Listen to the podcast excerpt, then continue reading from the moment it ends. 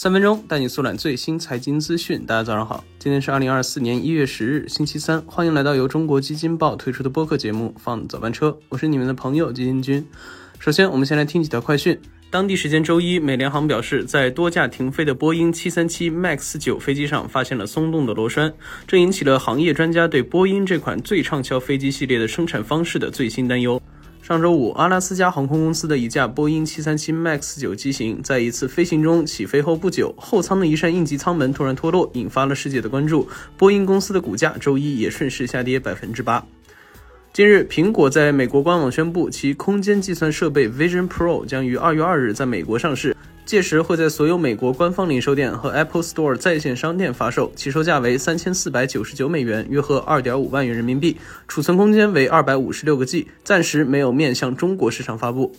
据财联社报道，近日，中科院深圳先进技术研究院的团队提出了在光子芯片上减慢光速新方法。在该方法下，光速可以被减慢一万倍以上，有望极大的提高慢光光子芯片器件的性能，并在光传感、光通信、光计算和光缓存等领域取得广泛的应用。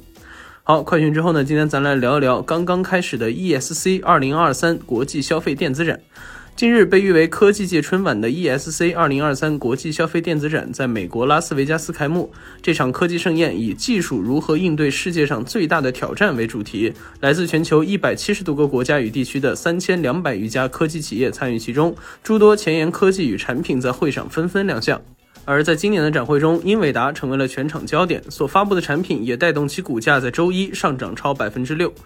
今年的英伟达首先发布了三款面向消费者的 RTX 40 Super 系列显卡，在性能上碾压了上代旗舰，同时也更加适用于 AI PC。那这里的 AI PC 概念来源于去年的九月，由英特尔 CEO 基辛格首次提出。按他的设想，AI PC 正在加速演进，2025年将会有上亿台具备 AI 智能模块的 PC 问世。那具体来说，比如说我们现在在电脑上使用 Chat GPT，那软件会通过云端让模型运算生成我们要的结果，而这里的 AI PC 则是不通过云计算和网络，直接可以在本地运行各种 AI 模型来计算并且得到结果。那相比起云端计算，本地运行无论是从速度还是其他各种方面都可以有一个质的飞跃。而英伟达在这次的 ESC 2023上就从幕后走到台前，让自己从最大的 AI 算力提供商转变为最强大的 AI 应用和硬件。的综合解决方案提供商，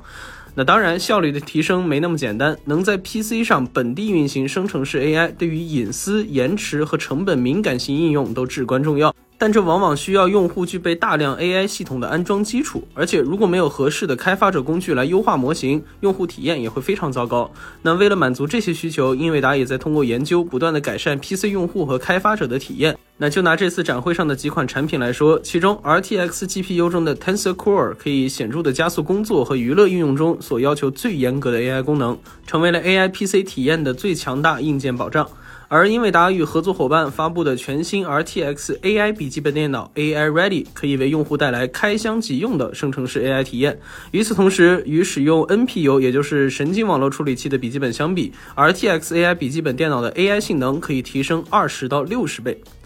那 AI 风潮仍在继续，同时也早已从大模型之争、算力之争转变到了下一阶段应用之争。在各家大厂算力基础基本搭建完毕后，越来越多的 AI 原生应用也在涌现。而这其中，作为人类最常接触的电子产品，PC 必然是 AI 应用的第一战场。数十年来，英伟达在 PC 领域一直处于领先地位。在 AI 之争转向应用落地的这一关键节点，英伟达看起来再一次夺得了先机。好，以上就是我们今天放早班车的全部内容，感谢您的收听，我们明天同一时间不见不散。